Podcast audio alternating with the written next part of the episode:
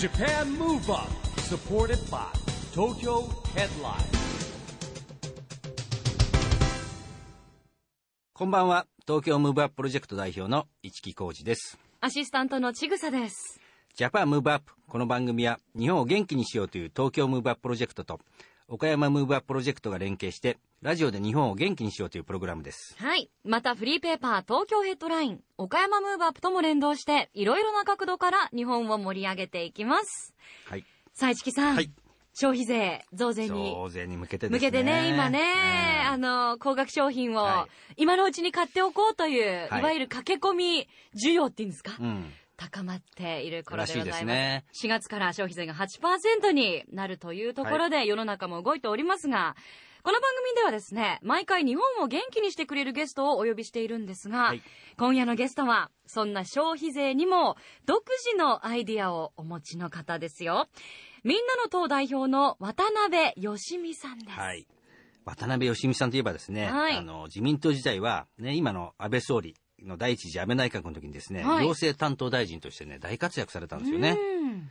あのまあね、その後、自民党離れてですね、はい。みんなの党を作りまして、今も党の代表としてですね、えー活躍されてるんですけども、はい。あのお父様はですね、渡辺道夫さんって、僕らの世代はすごい知ってるんですけど、ええ。知ってます？あのミッチーって言われた渡辺道夫先生。もう家族に今度ゲストに渡辺義美さんをお迎えするんだよって話をしたら、はい。ああミッチーのねってうん。すぐに 言われました、ねそうなのよ、はい。道夫さんの息子さんのお会いするのよ。はい。っていうことで、今日はあの家族からもよろしく言っといてねってなぜか。であの頼僕もね、まれました。3月で誕生日迎えたんです。実はあの渡辺さんもですね、はい。3月17日にそうなんですよね。ね、あの62歳になられたってことなんですけど。見えないですよね。お若いですよね、はい。それでは今日はいろんなお話を伺っていきたいと思います。この後はいよいよ渡辺喜美さんのご登場です。 Japan Move Up supported by Tokyo Headline。この番組は東京ヘッドラインの提供でお送りします。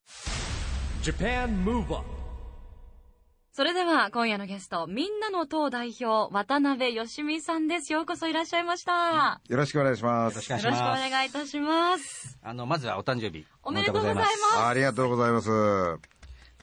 さっきもお話ししたんですけど、はい62歳ということなんですけども、い。よく52歳って間違われるんいや、ですよね。本当ですね。あの、全然52歳で普通、全然普通に。はいそうですねって感じですよまあね。最近の年齢の数え方はね、はいはいえーマイナス10歳っていうのが通り相場ですから。なるほど。はい。70の人は60。なるほど。はい僕も40歳で。そうですね、ちなったばっかちりぐささんは何歳ですか？23歳になります23歳ねになりますかそうするとあのねいいです、ね日野原先生に聞いたらえね、年齢は7掛けですよって言ってましたよ。ああ、なるほど。100歳の人は70歳だって。10歳ですか。はい。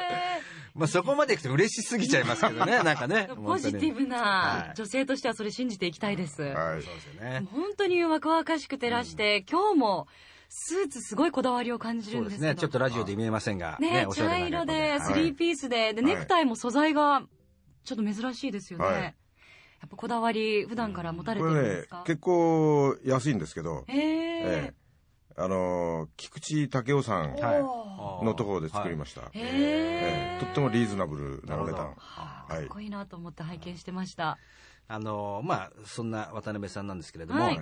まあみんなのと決闘して何年に今えー、5年になります、まもなく。あもう5年も経つえーわけですね、決闘した日はね、酒井のり P が逮捕されてね、あら。もうこれで終わりだなって我々思っちゃったんですけどあね。まあなんとか5年持ちましたね。あーなるほど、はどうなんですか？この一般の人から見るとですねやっぱはい。ここ数年、まあ新しい党ができてはなくなるっていう繰り返してる中です、まあでもねあの5年間はい。経ってるということなんですけれども、はい。なんでしょう残る党と消える党との違いと言いますか？そうですね、やっぱり、いあの、覚悟と戦略、えーがあるかないか、これが大きいと思いますね。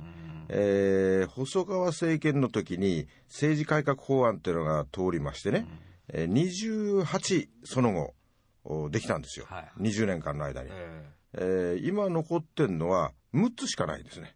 ーあそうなんですか。はい、ええ。だから5年以上続いてるなんていうのは、えーもういくつもないですよ、ええ。あなるほどね、はい。うん。その6つのうち5年以上続いてるのはうちと、えーどこですかね。民主党、ぐらいかな、ええだからね結局切り張り新党っの歴史っていうのは失敗の連続だったんですね。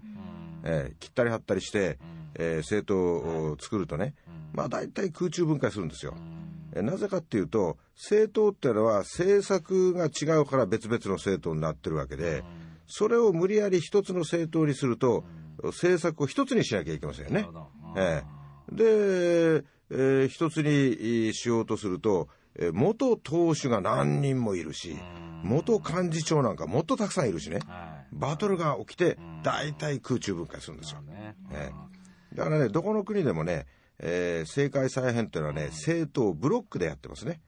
ええ。まあ日本だったら自民党、公明党の政党ブロック、まあ連立ですね。はえースウェーデンだと保守中道の政党ブロックで、えー政権交代をやったとかね。いなるほど。あオーストラリアもね。組み合わせってことですよね。組み合わせ、あ。はいーはい。だからそういうううその大人の知恵ですよ、ん。まあお互いに飲めないところはちょっと棚上げしていこうかとかね、ええ。まあそんなあことが世界標準ですね、日本みたいに切ったり貼ったりしながらね、えー政党を作っては壊し作っては壊しっていうのはまあ世界的には例がないですね、えね。あのまあかつてですね、はい。あの第一次安倍内閣であの行政改革をご担当されていてですね、あのまあ、4月から消費税も上がるんですけども、はい。なんとなくうーなんていうんですかねその行政改革が進んでないようなイメージとこう見え見え方があってですね。そうですね、ちょっと、うーん、我々もそういう心配を持ってますね。えーまあ、私の時にはあの独立行政法人、はいえーもう思い切って、えーメス入れたんですが、まあそれがね、えー私の時に廃止しようって、えー考えてたものはね、焼け太りになってね、大きくなっちゃったりね、えー雇用能力開発機構なんて今、えーえーもっとちっこいドッポとあの合併してね、しっかり生き残っちゃってますね。えージードなんて言ってね、まあとにかくそういううのがたくさんまだあ残ってますし、まあ結局ね、えー大きな政府になっちゃってんですね。えつまり、えーその特別会計、えー独立行政法人、認可法人、特殊法人、えー政府系金融機関、まあこういうところがあー天下りネットワークになってるんですよ。えー。で、えーお金もそういうところに流れ込んでるんですね。だから日本国政府のバランスシートを見ると借金もお1000兆円あるんですが、なんと資産が630兆円もあるんですよ。ええ。ね、その630兆円の資産のうち、なんと430兆円がお金、金融資産なんです。はい。ええ。で、これで、えー世界一大きな政府、アメリカ合衆国連邦政府の3倍以上ありますから、3枚もある。資産規模が。世界一なんです、これ。これはね、ちょっといくらなんでも大きすぎんじゃないって、えーまあ私は自民党時代からね、言ってたんですよ。で、小泉さんの頃はね、えーこういうものをね、えー資産を圧縮してはい小さな政府作ろうってやってたんですよ。えーね、自民党ってあの頃はね、小さな政府を目指したんですね。で、ちょっと今ね、そういう気分が、ちょっと薄れちゃってるなっていう野心配。党からやっぱり与党に戻っちゃったっていうのもね、まあいいことの部分もあるんですけども、はい。なんかそのやっぱ国もあの我々もですね消費税も上がるんです借金もある中でいうと、はい。その外郭団体がなんか一時期は減ったような感じがまたいっぱい増えてきたようなイメージがですねあって。そうですね。なんかそれもこうなんかね取り上げられなくなってきたようなねなんか大丈夫かなっていうなんかね本当、うんちょっと思いますねそうそう。だからね、あのーやっぱり、えー大きなサイズを圧縮するってのは民間だったらね、まあどこでもやるんですよ。その、えー民間のリストラってのは、まずそのバランスシート圧縮から始めるわけですからね。えまず資産あ、不要不急の資産があったらそれを売却する。えーそしてフローのお無駄な経費をお圧縮する。はい。えーそして、えー事業再編をおやっている事業、おいらない事業、おそして最後に人員、えーリストラをやると。いうのが民間の流儀ですからね。だから一番最初にやるべき資産の圧縮が、全然できてない。えーえー全然やらないでへそくりとかあたくさん抱えておいてね消費税上げるってそりゃないでしょって私たちは言ってきたんですけどね。ね、あのまあ、渡辺代表がですね新しい3本の鍋のミックスというのを提唱されている、はい。ということなんですけども、アベノミクス。ちょっとあのポイント的にはどんなようなそうですね。アベノミクスっていうのは、えまず金融緩和、えーそれから財政出動で規制、えー改革、えーこの3つなんですが、えーまあ、金融緩和はあー一番効いたんですね。えー財政出動は公共事業を見れば分かるように、ちょっと消化不良を起こしちゃってるんですよ、今。えーえーもう入札不調とかね、あの、消化できない予算があたくさん出てきちゃってるんですね。ですから、あここで、その、お消費税が上がると、おお給料があ十分上がりきってなければ、景気がドカーンと落ちるわけでしょ。でそうすると、せっかくデフレから脱却できそうになってきているのが、もう一回またデフレにドーンと戻っちゃう。えーこれはもったいないので、えーアベノミクス3本の矢あーがあー折れちゃったら大変ですから、我々は鍋のミクス3本の矢で、えー第一の矢は追加の金融緩和です。ちょっと手遅れになっちゃいます、このままでいくとね。えーそれからあー増税でドンと落ちるんですから、えー減税をやったらいいんですよ。一番いいのは消費税を3%減税するのが一番いいんですけどね、えーでもそれはやりたくないと、こういうんだったら所得税と法人税を減税しなよと、えー8兆円増税するんだったら8兆円減税するのがベストですね、えーいやでもそんなにできないんだっていうんだったら、えーじゃあ例えば法人えーが投資をしやすくするための減税、えー銀行がお金を貸しやすくするための減税、えー個人が、えーリスク商品買いやすくするための減税、えーとかですね、まあ、いろんな種類の減税をお組み合わせ。る。で、えー3本目の矢はやっぱり本気のお岩盤規制えーの打破ですね。えー例えばあー電力自由化って安倍さんも言ってますけども、えー電力自由化本気でやろうとするとねこれ大変な摩擦になりますよこれ。えーえーだから我々は発送電分離、えーもうお総配電網は開放しちゃう。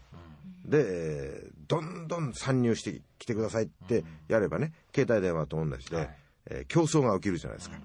で消費者が電力会社選べるようになれば料金下がりますから、えーね、そういうことをやろう。でそれから、えー農業おなんていうのはね、えーこれはもうガチガチの統制経済でやってきてるんですからね。これ市場経済にすればね、えー日本の農業は飛躍的に成長産業になってきますね。なるほど。ええ。だからそういうことをね、やれば日本は格段に良くなっていくんですよ。まあ意外とだから知らないことが多いですよね、まあ、勉強をしなきゃいけないんですけど我々も、はいはいまあ、そんな中ですね、はい。渡辺代表が、あの先ほども聞いた、まあ、第一次安倍内閣の時はですね、はい。第一次やられてたんですけど、はい。まあ、現在のええ。安倍政権をどう見られてますかね？そうですね、安倍政権も、えー第一安倍内閣1年で終わっちゃいましたからね。だから、やっぱりね、えー その失敗の教訓というかね、まあ、安全運転を心がけてんなっていう感じはしますね。えー第一安倍内閣の時には、まあ実は小泉さんという後ろ盾があったんですよ。はい。えーだから、非常に強気だったんですね。えーだから強気でイケイケどんどんで、えーやったんです。で、えー例えばこう私が担当した公民制度改革なんかね、えー天下り規制という霞が関が一番嫌がることをやった。えーものすごい抵抗を受けましたよ。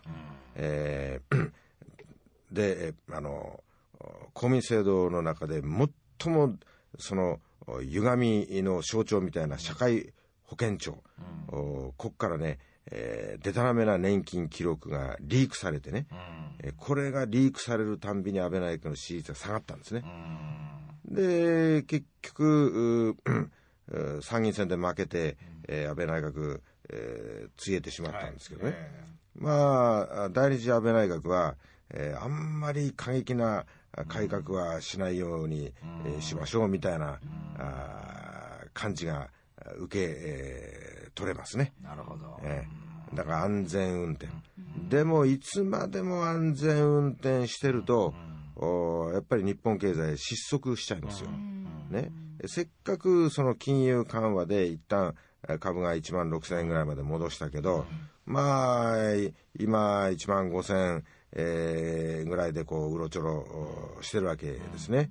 えーだからこれはね、やっぱりもっと思い切った決断、えーこれが必要になりますよ。今までやってこなかった決断、経済政策もそうだし、外交安保もそうですね。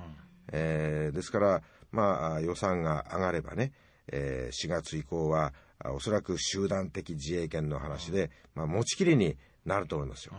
えーでも、集団的自衛権の話ってね、世界標準なんですね。なるほど。ええ。あのヨーロッパだったら NATO っていう、うあの同盟がありますよね。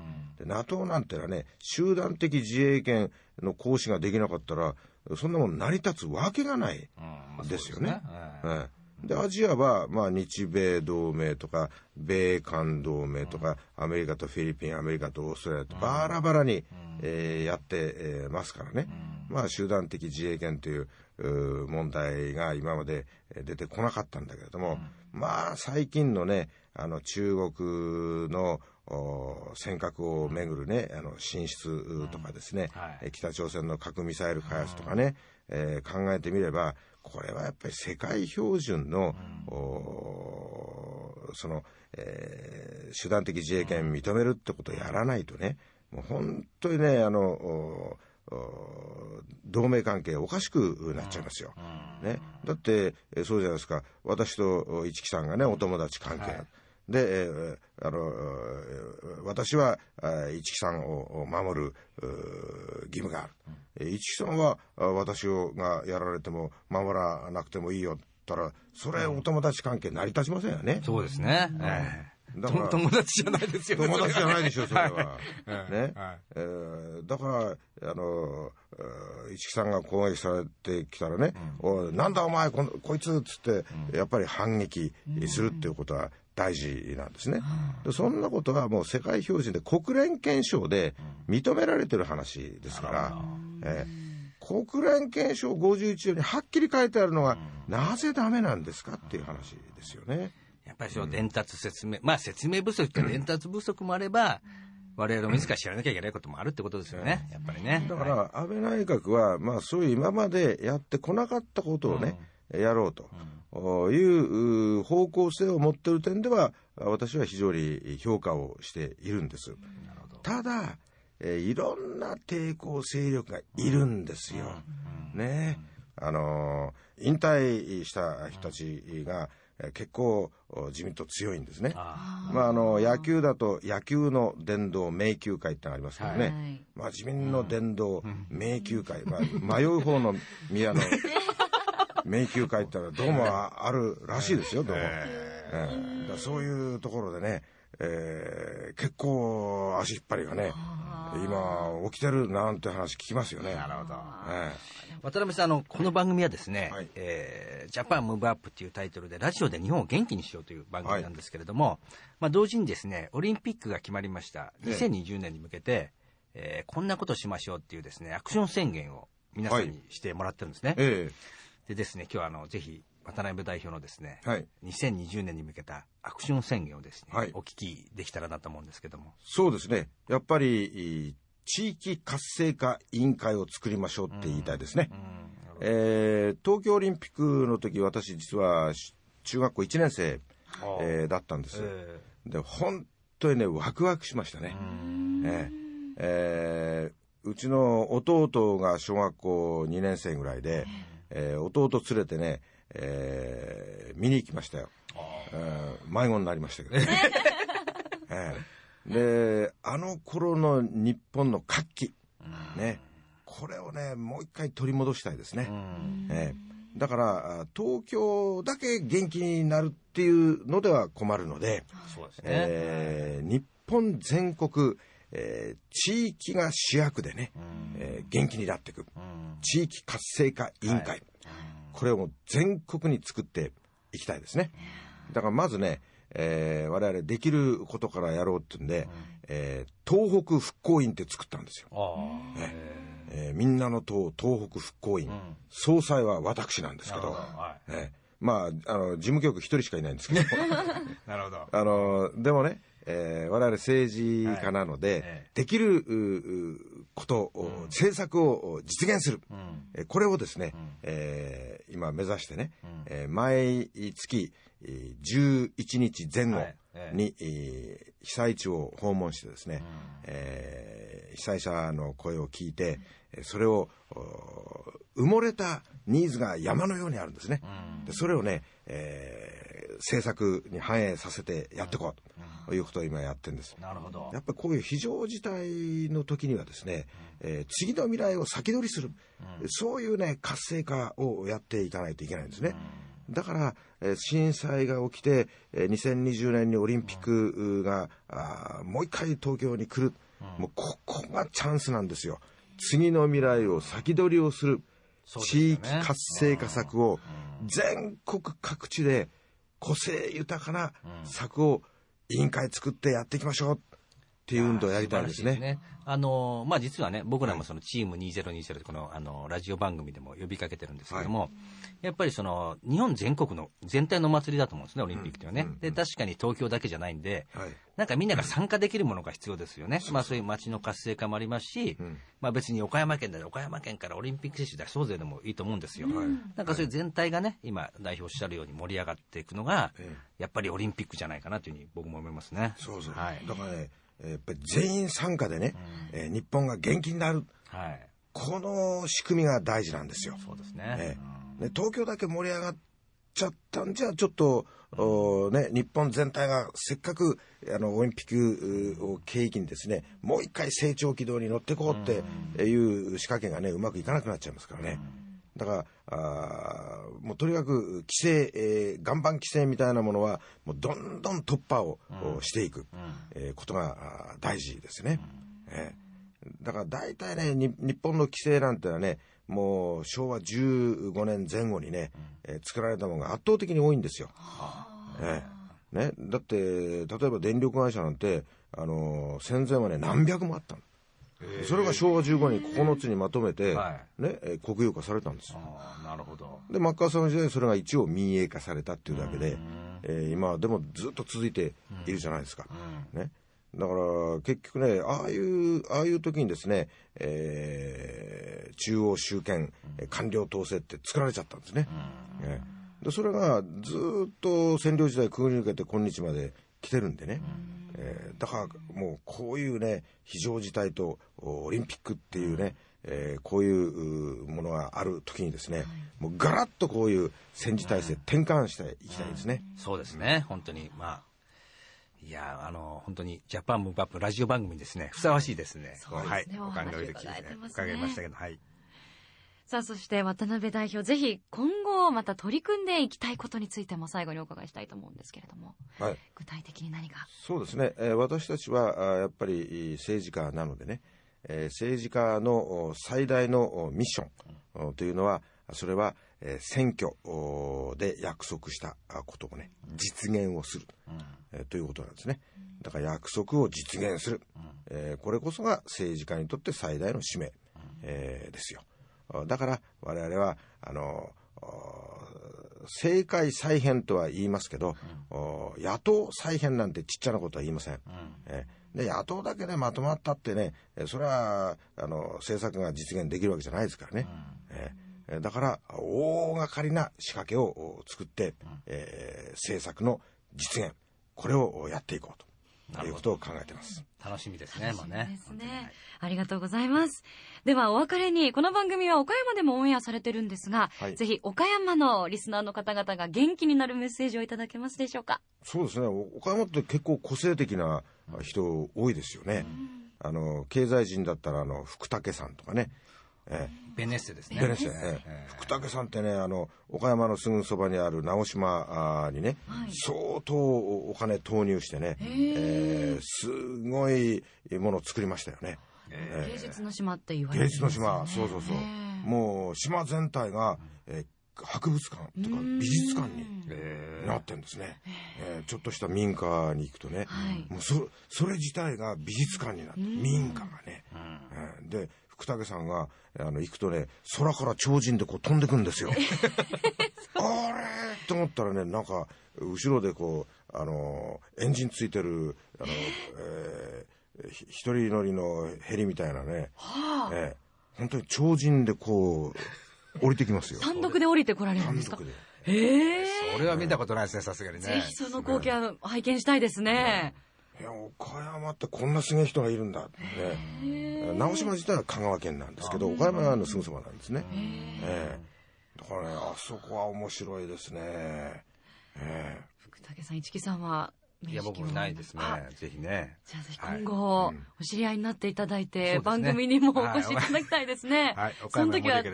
なるべく空からはちょっとスタジオには入ってくるのはめ 難しいかもしれないんですけれども。外で収録しなきゃダメそうですねそしたら広いところで収録しまし。でもラジオだとダメですよ。ガーッと音がガーッとなって何も聞こえなかったんでね。あそうかもしなれませんっちゃ。いろいろと考えて、い、つかお迎えできるといいですね。そして、ぜひ渡辺さんにもまたはい、お越しいただいて、いろいろなお話伺いたいと思います。またお待ちしています。はい本日は本当にどうもありがとうございましありがとうございた。ました今夜のゲストは、みんなの党代表、渡辺義美さんでした。Japan Move Up, Move Up.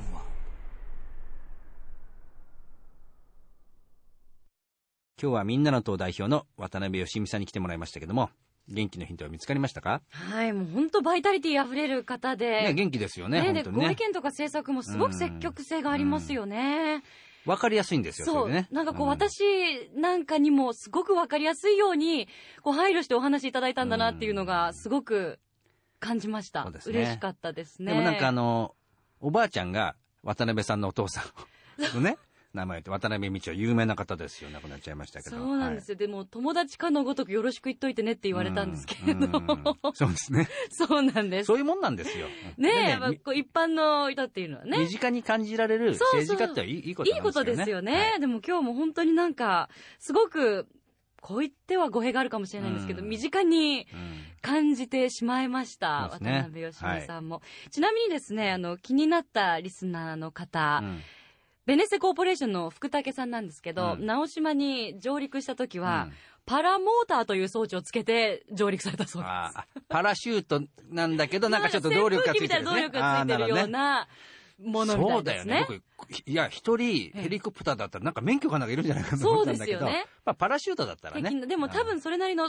訓練みたいのを受けられてまあると思うんですけどそうですよねね。はいもうすごい方ですね。いつか番組にはいお呼びできたらいいですね。はいということで、ジャパンムーブアップそろそろお別れのお時間でございます。次回も元気のヒントをたくさん見つけていきたいですね。そうですね。あの、本当に今日渡辺さんも言ってましたけど、はい2020年オリンピックが決まった年を目指してですね、日本を元気にしていくヒントと仲間をどんどん増やしていきましょう。はい。ジャパンムーブアップ。お相手は一木広治と、ちぐさでした。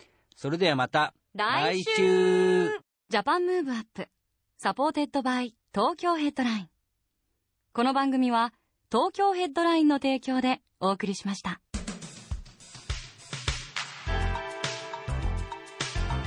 Japan Move Up.